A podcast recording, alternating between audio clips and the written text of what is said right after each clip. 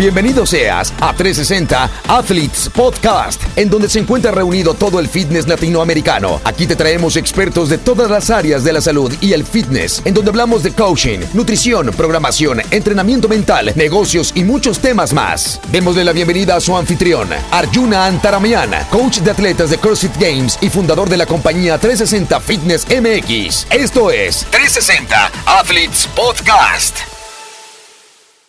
Bienvenidos a 360 Athletes Podcast. Mi nombre es Arjuna Antaramian y hoy estamos transmitiendo desde las redes de eh, José Luis Cruz, alias el Panda de Black Pardus. Estamos aquí para platicar y para seguir agregando un poco de valor a todos nuestros clientes de las programaciones en línea, tanto de Black Pardus como de 360 Athletes, para seguir aportando un poco de valor ahorita que estamos en esta situación tan difícil y esta crisis.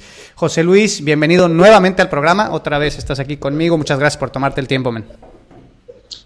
No, hombre, muchas gracias a ti por, por considerarme en esto y pues, pues sí, digo, así como, como tú comentas, pues vamos a tener ahí unos temas de, de, actualidad de lo que estamos pasando ahorita por, por, este, por la etapa del coronavirus, qué, qué podemos hacer para mejorar con la comunidad, ya sea de nuestros atletas, Black Pardus, este, 360, en la comunidad en general. Y pues también, digo, hacer abiertas, preguntas abiertas para la gente. Este, si tienen algunas dudas de cualquier cosa, pues también lo podemos, yo creo que contestar, ¿no? Digo, el foro es abierto, yo creo que es, el, es de los mejores eh, técnicas para tener una mejor retroalimentación con la gente y pues la gente aquí que vaya guiando también la, el tema, ¿no? Claro, también si la gente quiere, quiere aportar, a lo mejor hay gente por ahí, doctores, a lo mejor hay gente que trabaja en protección civil, gente que está un poco más al, al, tanto de lo que está pasando en la situación actual con el tema del coronavirus. Si quieren aportar ahí en los mensajes y los leemos con mucho gusto, también es muy bien recibida toda esa información porque pues nosotros realmente no estamos tan actualizados en, algunas, en algunos temas, no estamos siguiendo las noticias y todo, pero en realidad pues hay muchos temas que seguramente se nos pasan por alto. Pues vamos a empezar con el tema de... Eh, quizás, sí, sí, sí, me lo permites, José Luis, hablar un poco del tema de la incertidumbre de lo que está pasando ahorita y cuáles son las acciones que quizás debamos de tomar como individuos ante esta crisis, porque las cosas están evolucionando muy rápido y quizás a lo mejor la gente no está dimensionando eh, lo, lo, lo fuerte que está la situación y lo rápido que va a escalar en las siguientes semanas. Sí, bueno, yo creo que, en mi opinión, este, ser muy conscientes, ser muy conscientes de lo que está pasando, este, realmente tal vez no porque no conozcamos a alguien que, que, tenga o no tenga este virus, eh, quiere decir que no esté pasando aquí. Realmente los números, eh, así como lo hemos visto en las redes sociales, eh, no se me hacen tan, tan verídicos, no sé, no sé tú qué opines, se me hace como que muy, muy disfrazado a, comparación de Estados Unidos, que lo tenemos pegado en todas las fronteras, ¿no? Ahora, este, también hay mucha información falsa en, las redes sociales que nos topamos, este, gente que dice eh, que todo esto es una conspiración, gente que dice que, esto este, es un, una técnica para de Estados Unidos o de China, todo eso, ¿no? Entonces, pues no podemos, no podemos este, eh, dejarlo al azar, ¿no? Entonces yo creo que sí ser conscientes de que tenemos que cuidarnos este, a todos los CrossFit, estos que aún siguen abiertos o los gimnasios que aún siguen abiertos, yo creo que tienen que tomar esa responsabilidad porque realmente, eh, o sea, a mí me tocó un caso antes de, de, que todo esto pasara, de un, de un alumno de clase normal que venía de, un, de una boda en Cancún Nunca tuve contacto con esta persona este, y fue, eso fue como dos semanas antes de que pasara todo esto. La boda en Cancún, obviamente iba mucho extranjero y dije, madres, a lo mejor si a esta persona le, le diera, eh, tuviera este, este, este virus, y yo ni cuenta me hubiera dado que, lo, que, me lo hubiera contagiado, ¿no? Tal, y él, él, solito me dijo, ¿sabes qué, coach? Me voy a poner en cuarentena porque no sé si, si tuve contacto con alguna persona, ¿no? Entonces dije, madres, entonces puede ser que yo tenga algo, pero nunca tuve síntomas. También se dice que no, no necesariamente tienes que tener síntomas ni nada de eso, pero yo lo había muy alejado. Pero dije, esa es una situación de X cantidad que te puedes topar, ¿no? Y nosotros como coaches a dar una clase, estamos expuestos a 10 personas, 15 personas por clase. Entonces imagínate lo exponencial que es el riesgo al tener un box abierto, ¿no? Entonces es mucha responsabilidad el tener un box abierto, aunque tomes las medidas necesarias, yo creo que aún así el riesgo sigue siendo alto.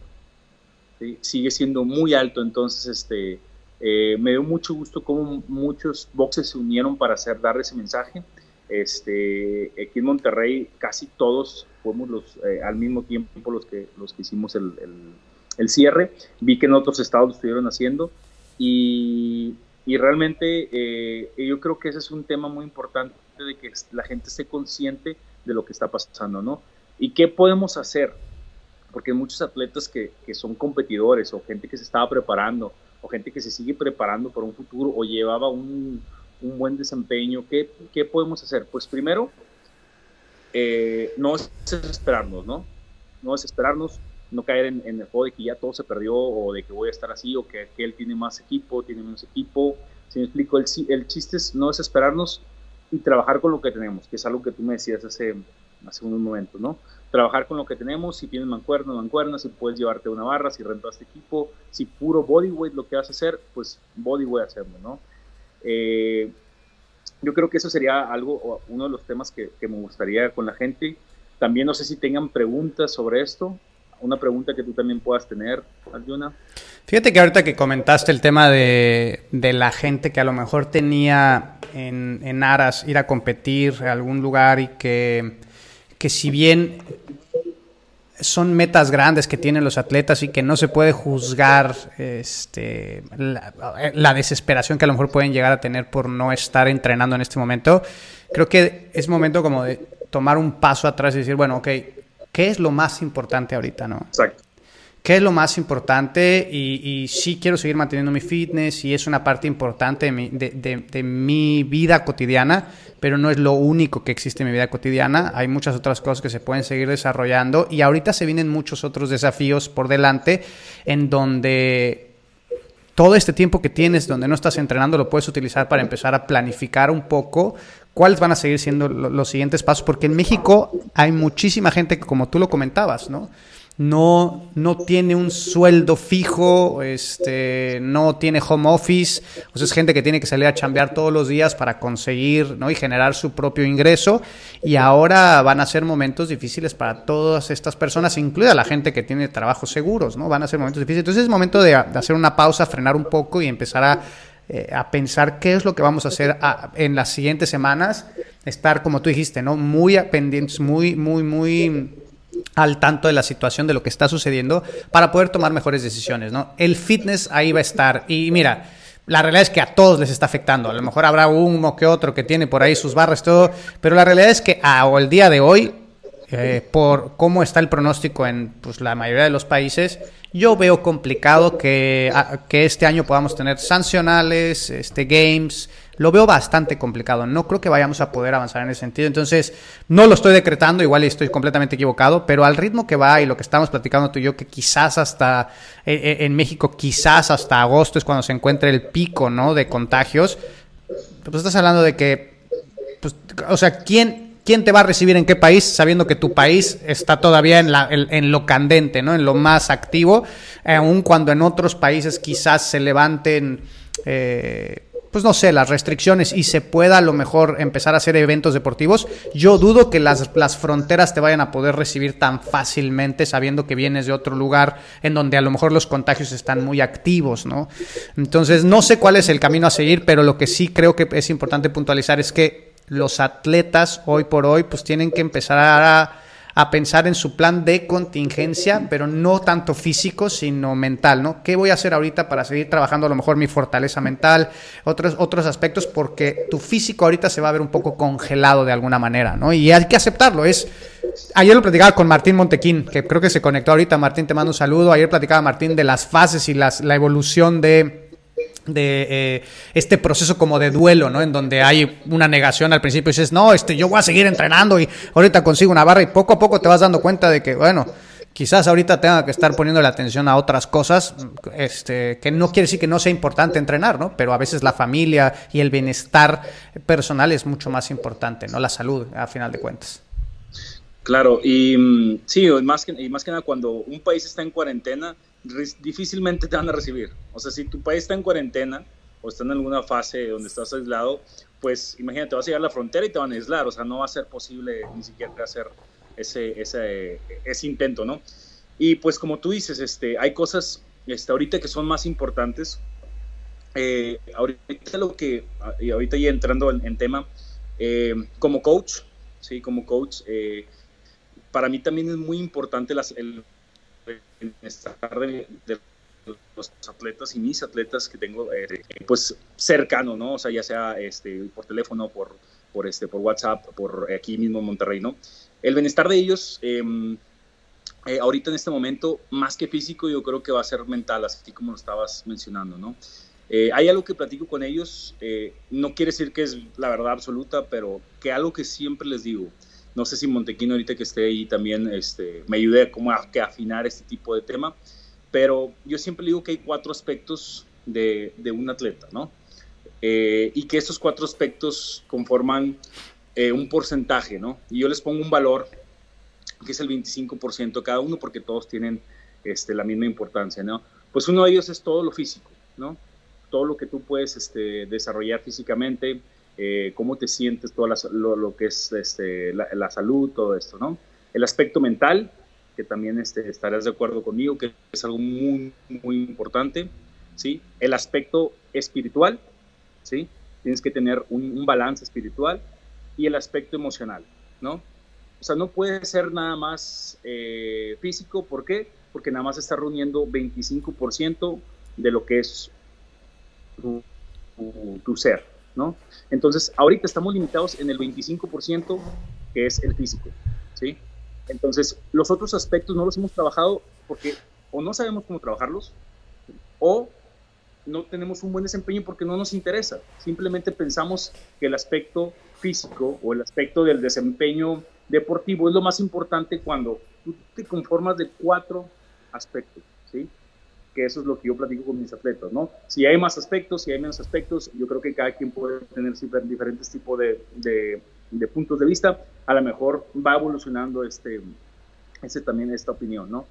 Pero entonces, si puedo trabajar el aspecto mental, que Ayuna yo creo que también coincide conmigo, damos todos los libros que tiene ahí atrás, que, creo que lo trabaja todos los días, ¿no? Este, el aspecto espiritual y el aspecto emocional, estos días vas a seguir creciendo como atleta, ¿sí? Vas a seguir llenando ese álbum de barajitas que, que tienes que tener para poder ser mejor, ¿sí? A largo plazo, porque esto no es corto plazo, ¿sí? Esto que está pasando ahorita es corto plazo y esto es lo que vamos a superar, son unos retos que tenemos, ¿sí? Ahora, el aspecto físico lo podemos mantener. Tu única responsabilidad, así como decía Arjun ahorita, es ser fuerte, estar bien, ¿sí? estar saludable. Eso es tu única responsabilidad ahorita. Vas a tener más responsabilidades en el caso de las, de las, de las mujeres que, que a lo mejor ya tienen hijos. Les toca estar en casa con los, con niños, les toca hacer de comer, les toca lavar, les toca hacer otras cosas que a lo mejor no hacían antes porque tenían a una persona que les ayudaba o a lo mejor este, estaban este, trabajando o alguna otra, otra opción. Entonces, se les complica el escenario y entra otra variable y la gente, ¡pum!, dice, no, no voy a poder porque esto es, esto es diferente, esto no, o sea, no puedo entrenar, no esto. Y así como para esa persona hay, yo creo, otros escenarios eh, igual de complicados o más complicados, ¿no? Entonces el chiste es que aún así lo hagas, ¿no? Ese reto que te tocó ahorita a ti, porque todos tenemos un reto aquí en nuestras casas, ¿sí? Que es permanecer, estar bien y, tener, sacar provecho de este tiempo. Ese reto que te tocó a ti es el que te va, es el que te va a hacer crecer, ¿sí? Entonces, ahorita como decías, pues los sanctionals, los games, tal vez se van a recorrer, ¿sí? Tal vez se van a recorrer, no sabemos, no sabemos qué vaya a pasar, pero si tú no estás bien, para ese entonces, o si tú no estás preparado para ese entonces que las cosas se estabilicen, no va a valer la pena nada de lo que estabas haciendo. No sé si coincides conmigo en este, en este Completamente. La verdad se me hace fantástico que toques este tema porque tienes toda la razón. O sea, el atleta tiene muchos más puntos que mejorar que solamente su físico, ¿no? Eh, todo el tema de, estar bien emocionalmente y también espiritualmente, porque ese es un punto que dejamos muy de lado. A veces no lo tocamos eh, tanto con nuestros atletas, pero es importantísimo la parte espiritual. Y sí creo que tenemos que tener en estos momentos mucha salud física y mucha salud mental, ¿no? Yo creo que hablando de salud mental, hoy, como tú lo dijiste ahorita, o sea, hay mucha gente que se ha visto desafiada por nuevos retos en su vida cotidiana, como estar encerrado en casa con los hijos todo el día, o con la gente que te ayudaba, pues no te puede ayudar ahora, ¿no? O tratar de entrenar con lo que tienes en casa. Yo les podría dar una recomendación a la gente que nos escucha, de si tú quieres tener una buena salud mental en estos momentos, lo más importante va a ser tener estructura. Tratar de estructurar los días de manera que tengas eh, cubiertas las áreas emocionales, o sea, tener un, un tiempo destinado para platicar con tu pareja, para platicar con tu familia, para eh, para platicar contigo mismo, la parte emocional también, la parte de estar eh, concentrado, meditando, estar en soledad también va a ser importante, la parte de desarrollo también es, es oportunidad de que los atletas lean, descubran un poco, entiendan por qué es que José Luis hace lo que hace, cómo es que lo hace y eso también te va a ayudar a ti una vez que empieces a recibir toda la información que José Luis te da, por ejemplo, la que yo le doy a mis atletas, que entiendan de por qué se hacen, también es una buena oportunidad, pero a lo que voy es, la estructura va a ser muy importante para que los atletas se mantengan sanos. Eh, mentalmente porque pasaste de estar en una estructura completamente diferente a la que tienes ahora, ¿no? Y ahorita yo creo que mucho del problema es que se encerraron y ya el Netflix y dos días de Netflix y después dices, ¿qué coños hago? O sea, ya estoy, estoy eh, harto de esta madre. Entonces tener una estructura, armarte algo y poder trabajar, y créeme, ¿eh? en casa se puede trabajar muchas de las cosas que uno podría pensar que no nos van a traer beneficios al entrenamiento, que parecen sencillas, pero trabajar el core y los gimnásticos y, y trabajar tu sentadilla sola, este, mejorar tu flexibilidad de tobillos, de flexores, hay una cantidad de cosas que podrías mejorar que son muy básicas, pero que una vez que salgamos de todo esto, tu fitness va a ir hacia arriba, pero hay que tratar de, de, de quitarnos la idea de que si no hay barra no estoy mejorando, Claro que puedes seguir mejorando. La parte esta mental, emocional y espiritual, creo que las podemos seguir desarrollando y apoyarse en tu coach es, yo creo que es importantísimo ahorita en estos momentos porque todos y cada uno de nosotros siempre necesitamos apoyo de alguna manera, ¿no? Y en este momento yo creo que es cuando más apoyo puedes tener de tu coach, estar mucho más en contacto con él. Seguramente en, otros, en otras temporadas a lo mejor hasta tienen menos contacto contigo, ¿no? De lo que a lo mejor podrían tener en estos momentos y es una, una muy buena oportunidad. Y también a lo mejor me gustaría que platicaras un poco el tema de, no sé si tú lo estés haciendo o lo estés planeando, por lo menos yo y toda la gente con la que hemos platicado, estamos buscando la manera de reinventarnos, ¿no? De reinventar el negocio, de reinventarnos a nosotros mismos. Ahorita es un momento de, de mucho desafío mental en cuanto a la creatividad que tenemos que poner en nuestro negocio, en nuestra persona y todo para poder salir adelante. Y si platicaras un poco, si tú lo estás haciendo, si lo estás pensando en qué vas a hacer y cómo lo vas a hacer, no que nos digas eh, ahorita, porque a lo mejor nadie sabe qué va a pasar, pero si sí lo estás trabajando un poco. Sí, bueno, sí, sí he tratado de estar eh, eh, reinventando, como tú dices, o, innovando para ver qué podemos seguir, seguir este, generando, ¿no? Para seguir generando, este, pues ya sea eh, en la parte de la programación, pues obviamente adaptarnos y evolucionar con lo que está pasando en la parte de los, de los workouts en casa. ahorita, saliendo, antes de empezar ese tema, eh, lo que estás comentando de los ejercicios eh, para fortalecimientos que no necesariamente tienen que ser barra y todo eso, eh, ahí, también, ahí también está la oportunidad para que tú aprendas, ¿sí? Nuevos ejercicios. O sea, uno como coach estaba cerrado a las barras, a los aparatos, a, los anillos, a todo eso, ¿no? A todo ese tipo de programación, ¿no? Porque obviamente pues, mi especialidad y mi pasión es la programación, ¿no? Este, síganme para más consejos. Entonces, este, eh, la, mi especialidad es la programación, pero eh, cuando te quitan, te limitan todo eso, entonces tienes que buscar otras alternativas, ¿no? Y ahorita que decías, eh, no, pues entonces hacer este, ejercicios para flexores, sentadilla, todo eso, el mismo atleta tiene que aprender, ¿sí? El mismo tiene que ser autodidacta en ese sentido, ¿sí? Entonces, al ser, al ser autodidacta, estás desarrollando tu mentalidad también, ¿sí? Estás desarrollando eh, la parte mental, porque estás abriéndote la cabeza, estás abriendo tu paracaídas de la cabeza, ¿sí? Entonces, estás estudiando, estás aprendiendo, ¿sí? Todo eso hace que tus neuronas tengan mejor conexión y a la hora de desempeñarte físicamente vas a ser más ágil. Así de simple. ¿sí? Así de simple, ¿no? Ahí ya conectaste dos partes, la parte mental y la parte física. ¿Ok? Ahorita que decía la parte emocional. Hay gente que no tenía tanto tiempo con su pareja dentro de casa. Se supone, o bueno, lo que escuché de China es que hubo en cantidad de casos de divorcios porque mucha gente estuvo con su pareja todo el tiempo.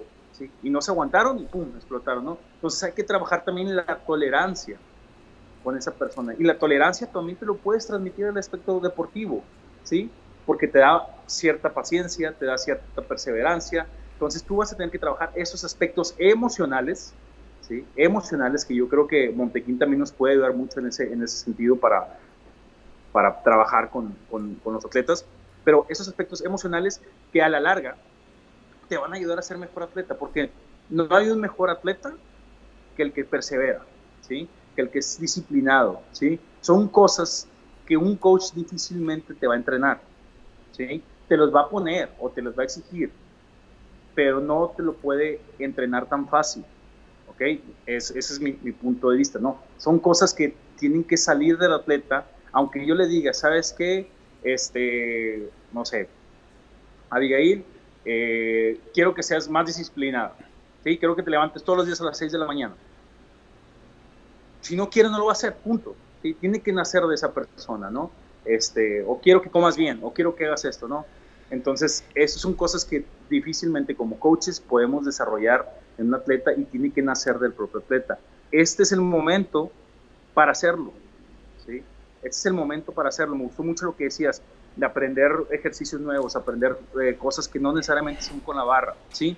Ahora te toca hacer lo que no te gusta hacer ¿sí? Lo que no quieres hacer cuando te, lo ponen, ahora te toca hacer, intensivo, porque todo el mundo quiere hacer barra, todo el mundo, todo mundo quiere hacer aparatos, todo el mundo quiere hacer gimnásticos este, eh, que se pueden presumir, pero cuando te tocan hacer los accesorios o cuando te tocan hacer los ejercicios que son puntuales para tu desarrollo, no los haces porque dices, no, o sea, es, es un pequeño detalle, no lo voy a hacer, ¿no? Y esos detalles son los que suman, ¿sí? Este, y ahorita que, volviendo al tema, ahora sí, retomando el tema de lo del, de lo, de lo del negocio, eh, pues yo creo que a mí siempre me ha gustado hacer marcas, marcas, este, siempre me ha gustado inventar cosas, entonces ahorita traigo una idea este, de, un, de algo para la casa, eh, entonces este, que sea como que convertible, entonces ahí ando innovando algo de eso. En cuanto al entrenamiento, este, yo creo que cada vez ponerle más opciones, no sé si tú también eh, tengas pensado esto, más opciones a los atletas. ¿Cómo que más opciones? Opciones con dumbbell, opciones en equipo, opciones de puro bodyweight, opciones este, de, con barra, con barra si tienes pura barra, este, darle la opción de, oye, pues yo tengo barra y discos en mi casa, yo quiero hacer levantamientos, darle la opción de puro alterofilia, ¿no? Entonces, a un menor costo, porque obviamente, pero eso, eso, este, eh, es más recortado con una programación completa con todo lo que tienes en un box, ¿no? Entonces, darles un poquito más de flexibilidad, ¿sí? empezar a tener un, un costo más accesible y tener más opciones para todos los atletas. ¿sí? Esa, sería una estrategia que yo este, estaría emprendiendo estos próximos días, ¿no? No sé si tú opines que también sería bueno hacer algo así. Fíjate que yo con los atletas lo que hemos estado, digo, tú sabes que mi, formato es un poco diferente al tuyo porque trabajo un poco más individual con los atletas, lo cual a mí me ha, me ha causado un desafío mayor porque pues mi costo es mucho mayor, ¿no? Entonces eso me pega mucho más porque obviamente...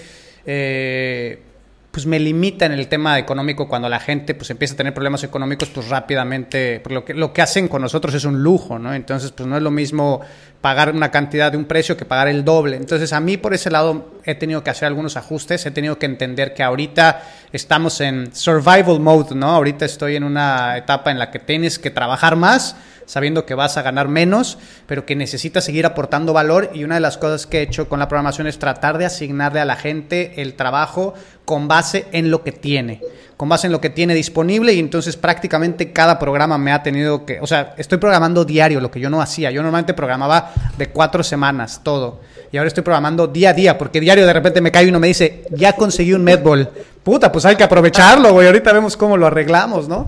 Entonces, este, sí, yo he estado haciendo eso, pero ahorita que comentaste la parte de tener más opciones, yo algo que creo que aprendí a la mala es no haber construido quizás una estructura de entrenamiento en donde los atletas tuvieran porciones de entrenamiento básico con su propio cuerpo y quizás eh, más trabajo específico de movilidad y entrenamientos que tuvieran un poco más de ¿cuál es la palabra? No sé si adherencia, o sea, que pudieran ser mucho más entretenidos sin tener, o sea, que me desafiara yo más mentalmente para hacer entrenamientos muy básicos, pero que, sea, que sé que les van a traer beneficios a ellos a largo plazo y que además te preparan para una contingencia de estas. Porque si un atleta está acostumbrado a hacer trabajo, por ejemplo, el toc planché, que es un ejercicio perricísimo, pero que si lo dominas, tu handstand walk va a ser un handstand walk perfecto, cabrón. Porque un, planche, un toc planché es perrísimo de hacer si yo hubiese desarrollado estos ejercicios previos, ahorita si se los pongo a mis atletas, no se verían tan desafiados de decir, puta, qué guava que me toca. Ya ellos ya sabrían los beneficios que traen este tipo de ejercicios. Entonces, creo que es uno de los cambios que también voy a hacer en mi programación, implementar estos, estos ejercicios, independientemente de, de cuando, cuando la situación mejore, concentrarme más en ese tipo de ejercicios que, por un lado, digo, tienen un montón de beneficios y por el otro, también te preparan para este tipo de situaciones, ¿no? Te, o sea, a, ti como programador tienes mucha más idea de lo que es estructurar un programa de estos eh, y volverlo entretenido, que eso es lo más desafiante a lo mejor a veces de, escribir un programa de estos. ¿Cómo, ¿Cómo hago que un talk planche sea divertido, no? Pues con ciertas progresiones, no sé, más fácil para mí y más fácil para ellos de asimilarlo y, y, adoptarlo, no a la de a huevo, ¿no? De puta, pues ahora ya me tocó porque no tengo equipo, ¿no? Sino ya lo he venido haciendo en estos últimos meses, pues ya no me cuesta tanto trabajo adaptarme a ello. Como yo lo he vivido en mi gimnasio en casa, yo mi gimnasio en casa no está tan completo, pero he aprendido a, hacer de hecho, la semana pasada, por ejemplo, hice todos los workouts de 2011 del Open con lo que tenía en casa y los adecué de tal manera que los pude hacer todos los workouts. Y eso ha sido porque llevo muchos meses entrenando en mi casa y he tenido como esa, esa parte de poder desarrollar en ese sentido. Entonces, por ese lado, yo creo que voy a seguir trabajando en eso. No sabemos qué depara el futuro, no sabemos cuánto tiempo vamos a poder, este, poder seguir aguantando este tipo de, pues no sé, de crisis que se viene, porque todavía realmente no ha empezado, pero de momento yo creo que esas son las cosas que voy a estar ahí poniendo. Mira, dicen, el Mitch dice, regresemos al TRX. La verdad, el TRX es, o sea, yo mataría por tener un, arnés de TRX ahorita en mi casa, güey, porque la verdad es muy bueno, ¿eh? Ahorita están escasos, escasos. Sí, güey. Todo el equipo en Amazon, todo el equipo en Mercado Libre ya está escaso, ¿no? Oye, y sí, este, pues coincido contigo todo lo que, lo que tenemos que reaprender, ¿no? Porque tenemos que reaprender. Exacto. Eh, una, de una, una, de las cosas que he estado haciendo yo eh, por mi parte eh, es haciendo los cursos en línea que tiene CrossFit. La verdad tiene cosas muy buenas. el curso de programación me encantó. Muy bien para un box, ¿sí? Todavía le falta un poquito más de nivel para, para programación, un poquito de competencia, a mi punto de vista, pero es muy, muy bueno. Eh, hay más cursos, está el de Dumbbells, está el de Spot to the Flow, están muchos cursos que yo lo recomiendo porque a lo mejor no es el santo grial de lo que ustedes piensen, pero es un, un, un, granito de arena a tu conocimiento, es un granito de arena a tu, a tu creatividad, ¿no? Está un curso también carísimo, pero muy bueno, este, creo que se llama The, Black Horse, de, mm, de, este, de Remo, de todo lo que es Concept 2. Buenísimo, ya llevé yo unos, este, unos capítulos. Buenísimo, muy caro, pero yo creo que vale la pena. Es avalado también por CrossFit. Entonces, como coaches, yo creo que también nosotros necesitamos seguir avanzando, ¿no? En lo que podemos, ¿no? A medida de lo que podemos. Eh, y ahorita que tocabas eh, la, la, la, la, creatividad y todo esto, pues es un desafío que nosotros, nosotros debemos de tener. Y en tu caso, ahorita que dices, oye, pues yo tengo a mis atletas eh, personalizados, mi programación es un poquito más detallada y pues obviamente el costo es un poquito más alto. Y entrando al tema de, de, eso, ¿no? del, apoyo de la comunidad, que es algo que hablábamos hace rato, yo te decía, hay dos tipos de, alumnos o de, o de atletas que, que, tenemos o en el box o en la programación. Aquel que trabaja en una empresa, ¿sí? llámese Godín, ¿sí? que ahorita a lo mejor está haciendo home office o a lo mejor sigue trabajando, pero sigue recibiendo su sueldo, ¿sí? Y aquel que vive el día como nosotros, ¿sí? que tiene un trabajo en el cual genera en ese momento el dinero o en esa semana el dinero y pues empieza a hacer su organización y va pagando, ¿no? Entonces, eh, lo que te decía yo en, mi box, lo que hicimos fue, bueno, pues va a ser opcional, te podemos congelar la mensualidad o puedes seguir corriendo, es es, totalmente tu, tu, este, elección, ¿no? Entonces, si tú eres una persona que recibe pues dinero y no te, no te cuesta, nos apoyarías bastante. Si a ti te cuesta y es difícil para ti, nosotros nos apoyamos a ti y no te lo vamos a cobrar, ¿sí? Entonces, este, eso es, eso es lo que nosotros buscamos, porque ahorita lo que necesitamos es apoyarnos entre nosotros. Claro. Hay negocios, hay negocios de alumnos míos que tienen aquí en Monterrey que nadie va a sus cafés o nadie va a sus restaurantes y yo salgo a traerle un café a mi esposa o yo salgo a traerle algo de comida a mi esposa o lo pido por Rapid o lo pido por Uber Eats, como sea, para seguir moviendo el dinero, porque si no esto se va a descomponer, ¿sí? Entonces hay que seguir moviendo el dinero, lo poco o mucho que tengamos, hay que seguir moviendo entre nosotros, ¿no? Entonces, estos dos tipos de atletas son los que te digo, y ni uno de los dos está bien o mal, ¿sí? Ni uno de los dos eh, atletas está bien o mal, simplemente es cuál puedes seguir apoyando y cuál no puedes seguir apoyando. Y al que no puedes seguir apoyando, tú lo apoyas, y al que sigue, sigue apoyando, te está apoyando a ti, y es un círculo virtuoso, ¿sí? Entonces, en tu caso, si tus atletas este, eh, personalizado todavía pueden seguir apoyándote, eh, sería algo que, que, a ti como coach te va a hacer seguir, eh, este, te va a dar longevidad, o sea, vas a, ser, vas a seguir siendo su coach por más tiempo, ¿no? Porque si se acaba esto, si tú ya no tienes recursos para seguir, pues se van a quedar sin coach. Es una realidad, ¿sí? Es una realidad. O sea, te vas a tener que dedicar a otra cosa, ¿no? Yo soy ingeniero industrial de sistemas. Me han llegado ofertas de trabajo para hacer, para hacer eh, otra vez este, eh, trabajo en, en, empresa, ¿no? No lo he considerado porque a mí lo que me gusta es hacer esto.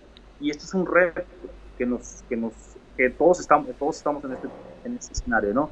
Entonces, ahorita lo que decías de, de de pues cómo vamos a ir avanzando es simplemente hacer conciencia también entre nuestros atletas, quién sí puede y quién no puede, ¿no?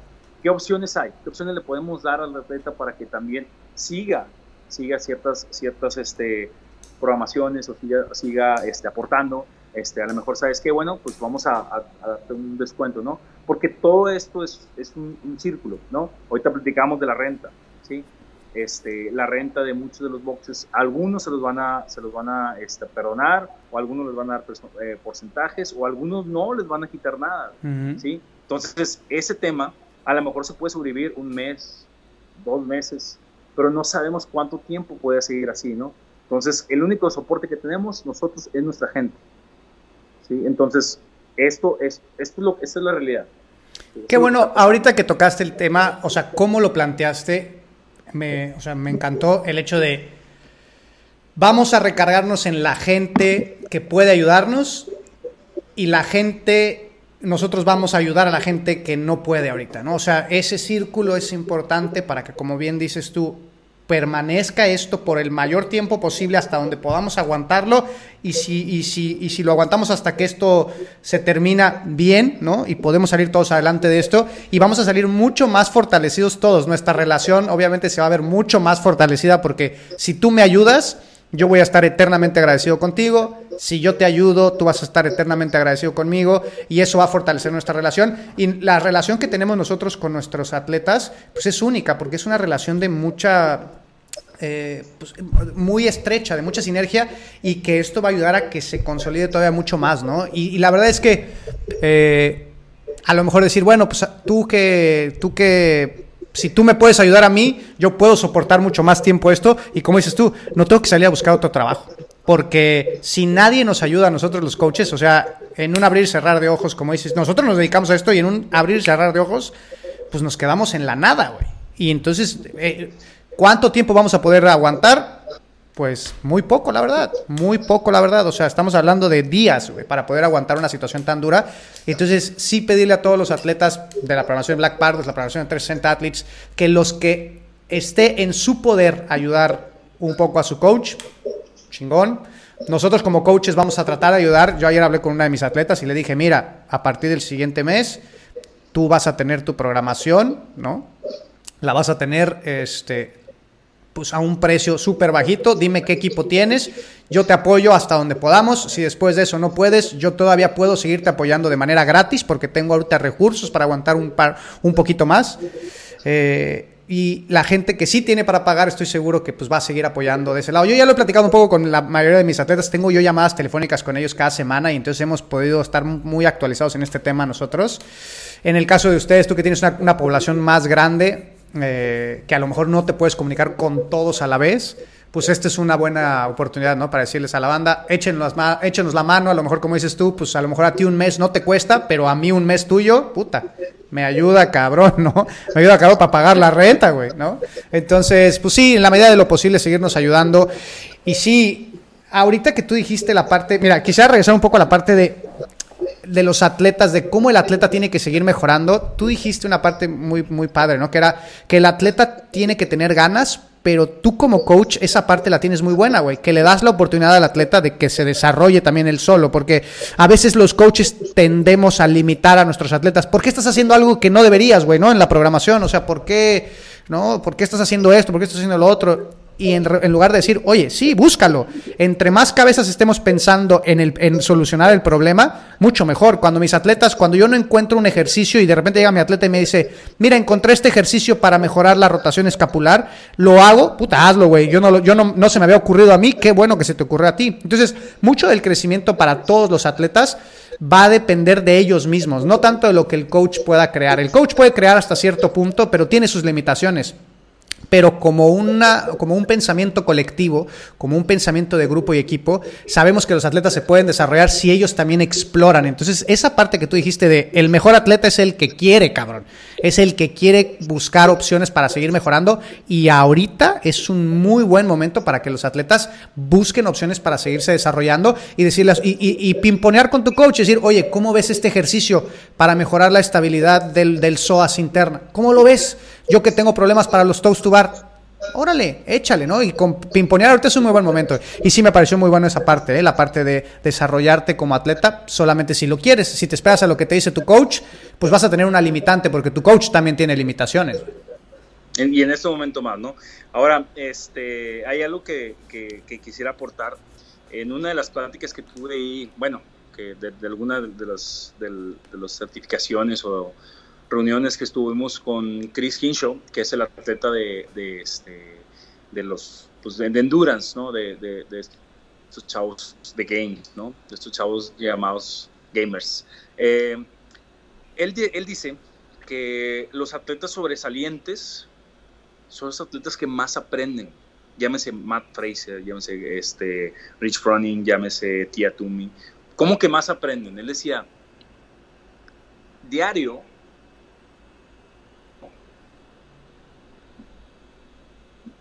diario, diario, diario, ellos buscaban en su día de entrenamiento que los atletas. Cuando me preguntan algo de retro, los veo, depende de la etapa que estén ellos, porque hay una etapa mejor que están muy temprana, en la cual todavía no, no, no tienen ese, ese, esa concientización para poder hacerlo, pero es algo que le decía a muchos atletas y muchos de ellos a lo mejor están viendo ahorita, eh, que en tu día, en tu día tienes que aprender algo de lo que hiciste porque si no ese día se va a la basura.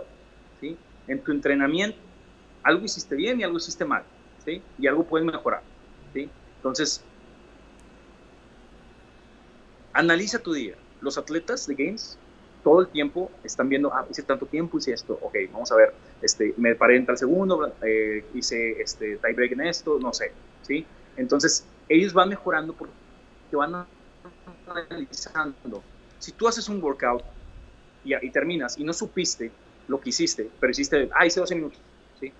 por ejemplo, ayer, 21, 15, 21, 18, 15, 9, 21, 15, 21, 18, 15, 12, 9, 6, 3, toes to bar, overhead squat, couple, ¿no? Con chaleco, ¿sí? Eh, aquel atleta que lo hizo y no supo su promedio, supongamos, de toes to bar por minuto, no aprendió cuánto tu hace por, por minuto con chaleco, un ejemplo, ¿no? ¿Sí? ¿Cómo lo vas a ver? Ah, bueno, pues me grabo. ¿sí? Ah, bueno, pues grabo una parte, ¿sí? Ok, rompí o no rompí, hice esto. Entonces, eso es evolucionar como, como atleta, ¿sí? Lo mismo puedes hacer con tus entrenamientos en casa, ¿sí? Oye, pues déjame, hago una medición, hago, a ver cuántos burpees hago por minuto, ¿no? Y la siguiente semana me, me mido otra vez y hago otra vez burpees, ¿no? Entonces empiezas a evolucionar eso me gustó mucho y se me quedó muy grabado que dijo Chris Hincho. Yo lo dijo hace como dos años, ¿no? Este, pero me gustó mucho cómo, cómo, cómo lo planteó. Dijo, o sea, ellos aprenden, porque a lo mejor están haciendo las cosas mal y no se dan cuenta. Y hasta que no se topan consigo mismos, es como evolución. Claro, fíjate que eso, eso es, es, fundamental para el desarrollo de los atletas. Una de las cosas que empecé a implementar con los atletas hace varios meses fue precisamente eso, confrontarlos a ellos mismos, o sea, que ellos se, dieran cuenta de cómo ejecutaban sus workouts, sobre todo los workouts, porque todo el mundo sube videos de su snatch de su clean and jerk, pero en realidad nadie se ve godeando. Hasta que te ves en el Open, en el video del Open, dices, puta madre, me, me, tardé 45 segundos poniéndome magnesia y otros 25 tomando agüita. Y te das cuenta de que tu ejecución no fue muy correcta. Entonces, hace algunos meses empecé yo a hacer con los atletas lo siguiente. Les pedía yo que grabaran todos y cada uno de sus acondicionamientos de la semana y los suban a Facebook de manera privada para que nadie los critique ni nada y me etiquetan a mí. Entonces yo los reviso y juntos vemos y ellos empiezan a decir, puta madre, sí es cierto, descansé muchísimo aquí, descansé muchísimo acá y te juro, José Luis, no sabes la evolución que han tenido la mayoría de ellos por el hecho de ser conscientes de su desempeño. Porque si nada más te subes y te pones a hacer, creo que se cortó, ¿va? Un poquito.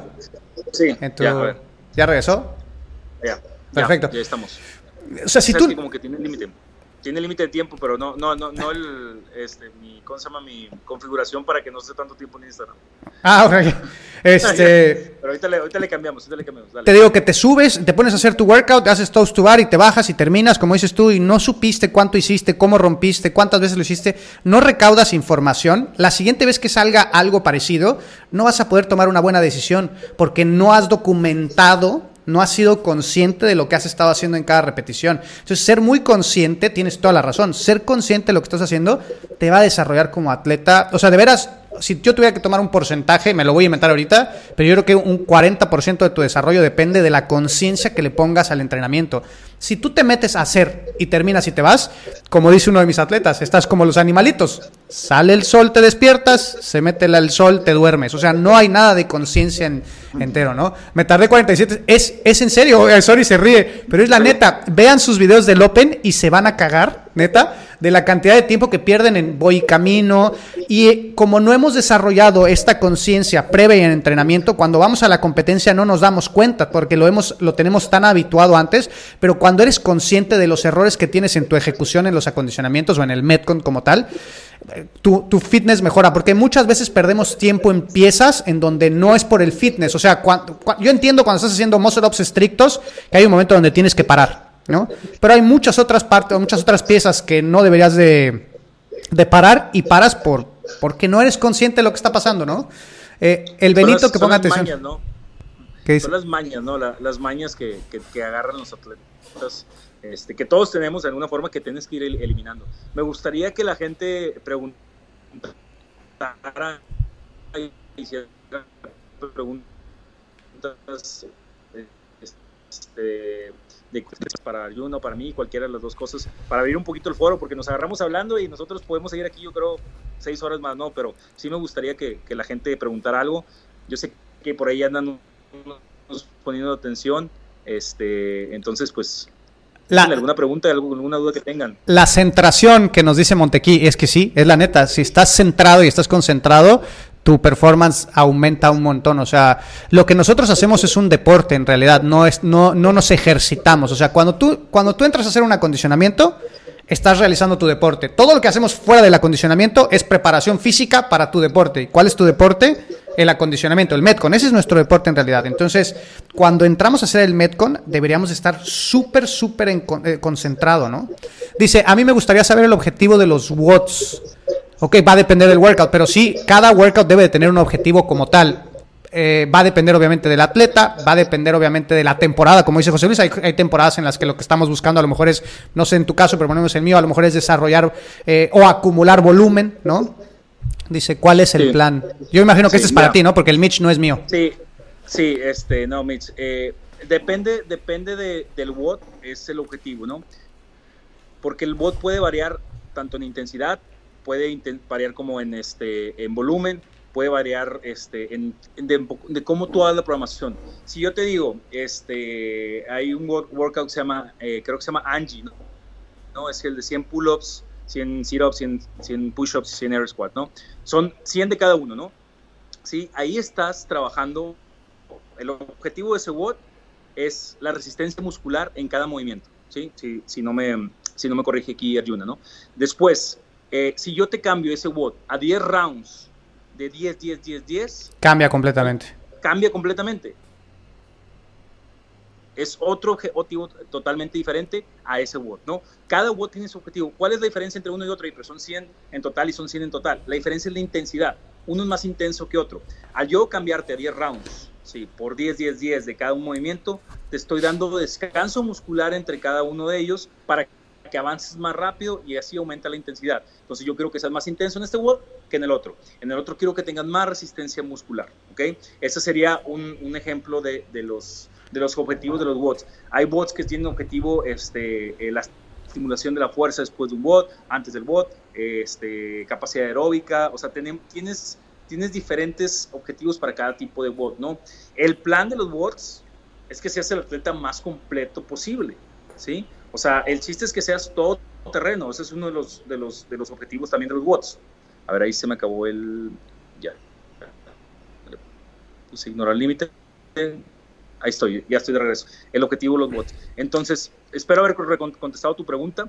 Y este... Aquí hay... pues, Aquí hay otra, dice, hoy empecé a leer dos libros, sé que Arjuna lo hizo, ¿qué pasó en su cabeza cuando lo hiciste?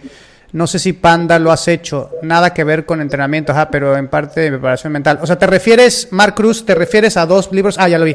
Dos libros al mismo tiempo. Este, yo leo, mira, ahorita les voy a decir que estoy leyendo. Yo normalmente a leo... a, mí no me, a mí no me funciona leer dos al mismo tiempo. ¿eh? Yo normalmente leo tres o cuatro. Yo leo tres o cuatro normalmente porque...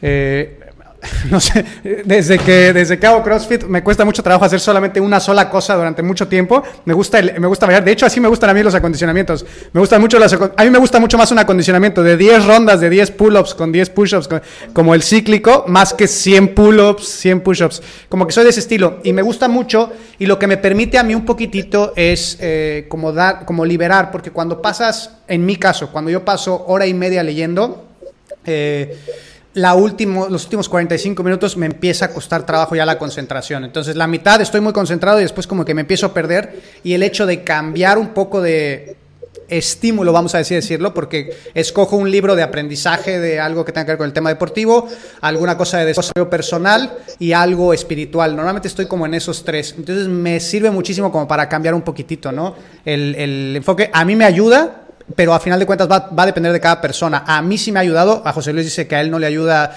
eh, ir intercambiándose, entonces, en mi opinión, es lo que a ti te acomoda, lo que a ti te, sirve, nada más no te desgastes en el momento que empieces a sentir que ya estás cansado y todo, cierra el libro, no te pongas un número como tal. Yo lo hice en algún momento, decir, voy a leer tanto tiempo, yo en el momento que empiezo a sentir que mi concentración empieza a decrecer, paro, ¿no? Es como en los workouts, cuando la intensidad empieza a disminuir, ya no tiene caso que sigas haciendo el workout, mejor para en ese momento, güey, porque ya no estamos obteniendo el estímulo que queremos. A mí me causa como que talk el hecho de no terminar un libro antes de empezar otro. Sí. me explico? Sí, sí, O sea, a mí me causa algo... Tienes OCD, tienes OCD, lo quito. Sí, así como que no, no, no puedo empezar otro. Me han regalado libros, voy como en el segundo, tercer libro que me regalaron. Este, y tengo como cuatro pendientes porque me siguen regalando libros como si pensaran que me encanta leer todos los días, ¿no? A mí regálenme, regalen, mándenmelos. Este, la verdad, la verdad, a mí yo soy muy malo para, para, este, para, para estudiar así como que sin dinámica, pero tengo que leer, es una habilidad mía, ¿no? Entonces sí, trato de leer diario, a lo mejor no tanto como tú, pero trato de leerla y seguir avanzando en la lectura, ¿no? Pero cuando la lectura me gancha o el tema me gancha, lo quiero acabar. Eso es, eso es un hecho, ¿no? Eso es un hecho. Lo quiero acabar y me gancho y, y empiezo a aprender y todo eso. Pero si a mí me pones este, exámenes o me pones este, cosas prácticas, ahí me, me, me clavo, ¿no? Entonces, sí somos un... Sí, claro. hay, hay cosas, por ejemplo, a mí en el tema deportivo hay cosas que vienen con mucha información científica que me encanta y me, o sea, me, me, puta, me, me meto bien cabrón y puedo pasar mucho más tiempo en eso que a lo mejor en alguna novela. Las novelas a mí no me llaman tanto la atención. Las leo porque me ayudan a relajar, pero no paso tanto tiempo leyendo las novelas. Entonces va a depender también de la lectura que tú quieras, ¿no? No, o sea, encuentra cuál es la lectura que más te gusta a ti, porque también de eso va a depender que tú puedas permanecer muchos meses, años leyendo, que leas cosas que te gustan. Si lees cosas aburridas que no te laten, nada más por, por verte mamón, ¿no? Y por, por postear en Instagram, no vas a durar mucho tiempo. Dice, un tip para bodear solo, para muchos es nuevo con la cuarentena pero otros que comenzamos antes y que estábamos súper acostumbrados a hacerlo en grupo siempre. Eh, ella, es atleta mía, le mando un saludo a Tere. Tere, yo sé que tú estás haciendo la transición a empezar a, entrenar sola. Eh, a mí me sirve mucho ponerme objetivos antes de empezar el workout. Quiero hacer este número de repeticiones con este tiempo de descanso y, mantenerme todo el tiempo consciente de esos, esos primeros objetivos que si bien cuando empiezas el workout y te pone el primer guamazo el workout y dices tengo que ajustar, pero eso me ayuda mucho a mantenerme motivado. O sea, durante el workout, no motivado, sino concentrado, porque no, no tiene tanto que ver con la motivación, sino tengo un objetivo, tengo una lista, lo apunto, lo voy tachando y voy completando mis tareas y cuando me doy cuenta ya terminé, ¿no? Este, eso a mí me sirve, yo soy una persona también un poco solitaria, creo que también por eso se me da, pero yo entiendo que hay mucha gente que entrena sola que, le cuesta trabajo a veces estar solo consigo mismo y que necesita a veces un poco de compañerismo. Es, es padrísimo entrenar con otras personas. A mí, me, cuando vienen, ayer vino un amigo este, aquí a la casa y entrenamos, hicimos físico aquí en la casa con las dumbbells y me la pasé re bien con él aquí platicando, pero en la vasta mayoría pues me la paso solo. Yo no sé qué, qué, recomendaciones tengas para la, la banda. Pues este sí, o sea, eso que estabas diciendo, la concentración, vas a ser más eficiente. Eso sí te lo voy a, te lo, te lo, te lo voy a asegurar. Si entrenas sola, vas a ser más eficiente. ¿Por qué? Porque te vas a dedicar a lo que estás haciendo en el momento, ¿sí? No vas a estar platicando, no vas a estar este, ahí perdiendo el tiempo con los demás. Ahí. Entonces, para mí, la mejor forma de avanzar es entrenar solo, ¿sí? Obviamente en grupo tienes más intensidad. Eh, ahora es, volvemos a lo mismo, ¿no? ¿Qué enfoque le quieres dar a tu entrenamiento, ¿no? Si tu entrenamiento lo quieres ser dinámico, divertido, este, intenso, pues a lo mejor en grupo es, la opción, ¿sí? Pero ahorita ya no tienes esa opción, ¿sí? Entonces, ahorita piensa en lo eficiente que vas a hacer y, el desempeño que vas a tener sola, ¿no? Aparte el estar solo te ayuda más a conocerte a ti misma, este, para poder tener mejor desarrollo, ¿no? Empiezas a ver cosas que no veías normalmente en ti. Este, te recomiendo también que, que si puedes, pongas un espejo para que cuando estés entrenando veas lo que tú estás haciendo eh, y a lo mejor puedas tú autoanalizarte, ¿no? Este, pero yo creo que entrenar solo, eh, alguna vez tienes que hacerlo durante tu, ya sea que tengas box o no tengas box. ¿Por qué? Porque te ayuda mucho a hacer, este, a tener mejor desempeño a la larga, ¿no? Y en los, la, la, mayoría de los atletas que yo conozco que son de alto rendimiento y que son competitivos ya a nivel internacional, entrenan solos. Sí, claro, es, es, parte de, o sea, es muy difícil encontrar gente que esté a tu nivel y que te ayude, que tenga las mismas metas. Y como tú dices, o sea, estar solo yo creo que mucho del desarrollo que se presenta al estar solo, una es porque te vuelves más eficiente, o sea, en menos tiempo completas más tareas, esa es una, pero la otra es también el desarrollo mental. El hecho de estar hablando contigo mismo durante dos, tres horas, hay una cantidad de desarrollo, te lo juro, impresionante, porque todo el tiempo estás en esta batalla constante que la pierdes un poco cuando estás en el grupo, porque echas la chorcha, te picas la cola y estás platicando, ¿no? Y se pierde un poco el cotorreo, güey. Este, esperemos que con eso platicamos. Dice, dice eh, Israel PNC, ¿qué recomiendan para la motivación ahora que están en esta situación? En lo personal siento que me falta para llegar al punto que llegaba en el box. Ok, esa, esa es una debilidad que tú acabas de encontrar propia, ¿no? Es una debilidad que si tú no estás desafiado por alguien más, tú solo no llegas a esos puntos. Ahorita es una muy buena oportunidad para poder desafiarte y poder llegar al punto al que normalmente llegabas cuando estabas acompañado de otras personas. Si lo que quieres es desarrollarte en el tema competitivo, si tu objetivo quizás es solamente ir a pasarla bien, este, a lo mejor y dijo, no sé, videollamadas o a lo mejor otra cosa para poder compartir con otras personas, porque pues, el objetivo va a depender, ¿no? La verdad es que desconozco cuál sea tu objetivo, o sea, en el tema del deporte, pero si tu objetivo es ser un mejor atleta, no debería de importar si estás con una persona o estás solo, porque la motivación es intrínseca, viene de dentro, no de lo que te, no de los factores externos que puedan estar a tu alrededor. ¿Tú qué opinas, José Luis? Pues mira, eh, como dice la misma, este, la misma palabra, es motivación es un motivo, ¿no? Entonces, eh, Irra, pues, entrena en el box aquí con nosotros en absoluto. Este, obviamente le encanta entrenar en grupo. Eh, le, está, le costando ahorita, yo creo que también la transición a entrenar solo.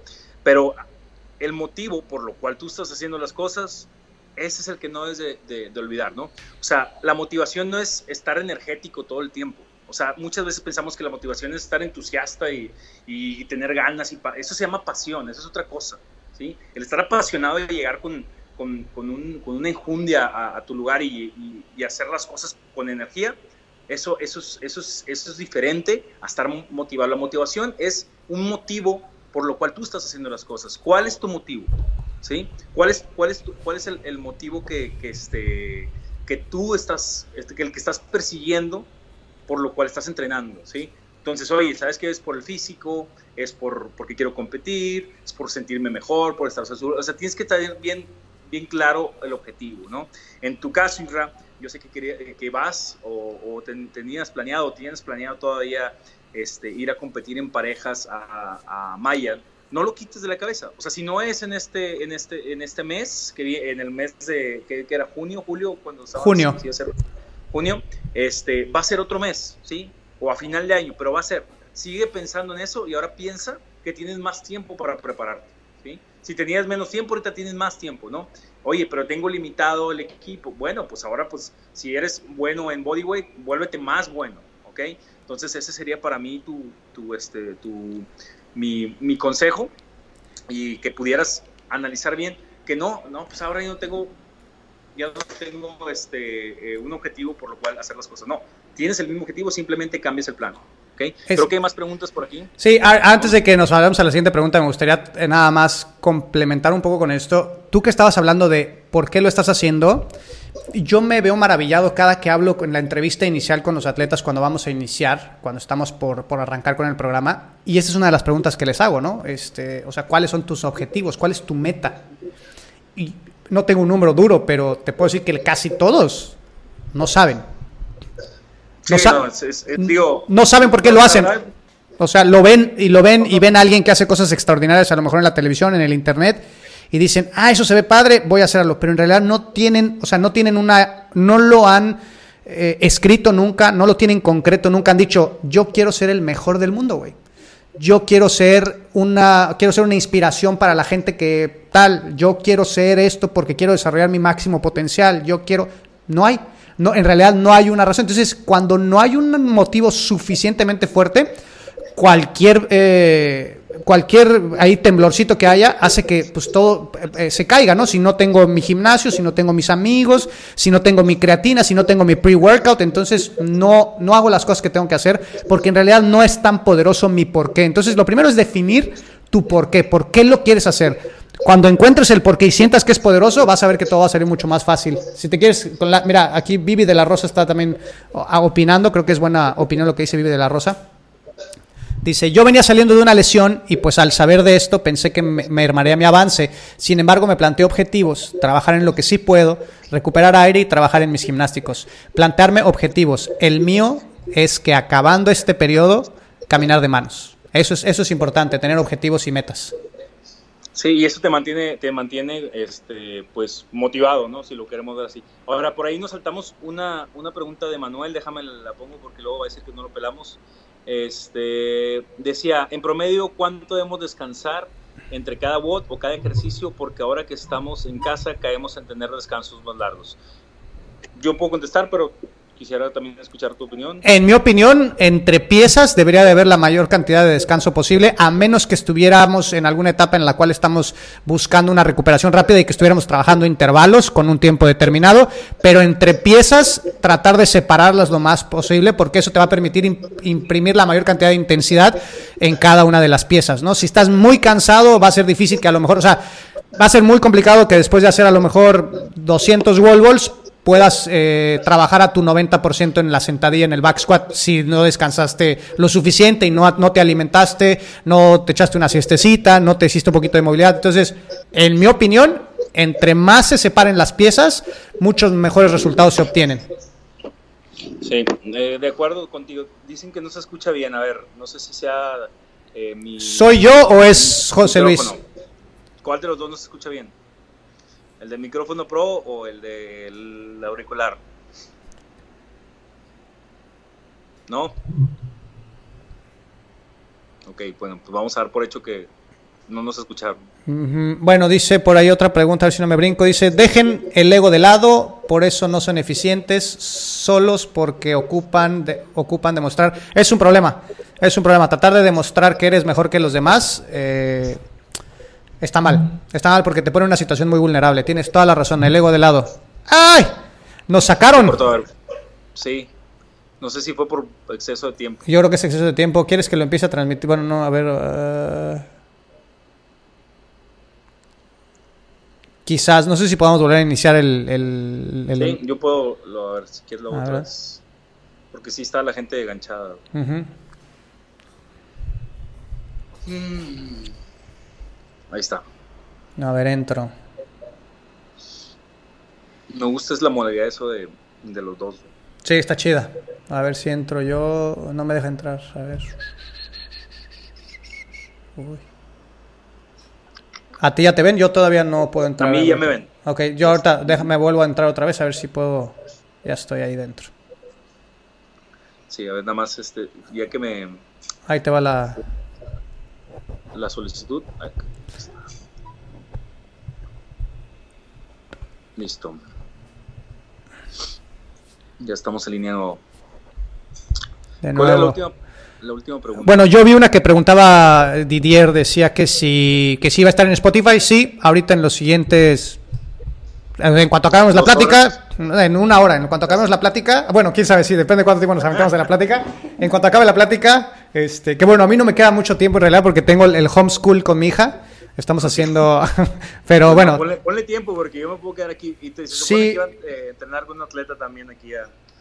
yo tengo todavía, tengo todavía máximo 20 minutos, es mi máximo que tengo ahorita todavía. Ah, vamos a darle, vamos a darle 15, 20 minutos. Órale. Este, Memo Fighter, hola guapos. ahí veo a Memo, a Jera.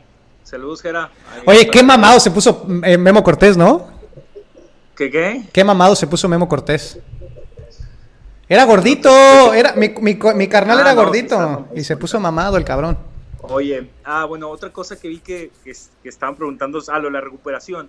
Este, no, perdóname, lo del el tiempo de entrenamiento. Tienes toda la razón, depende del objetivo. Si tu objetivo es recuperación, pues acortar los tiempos de, de descanso te va a ayudar a la recuperación.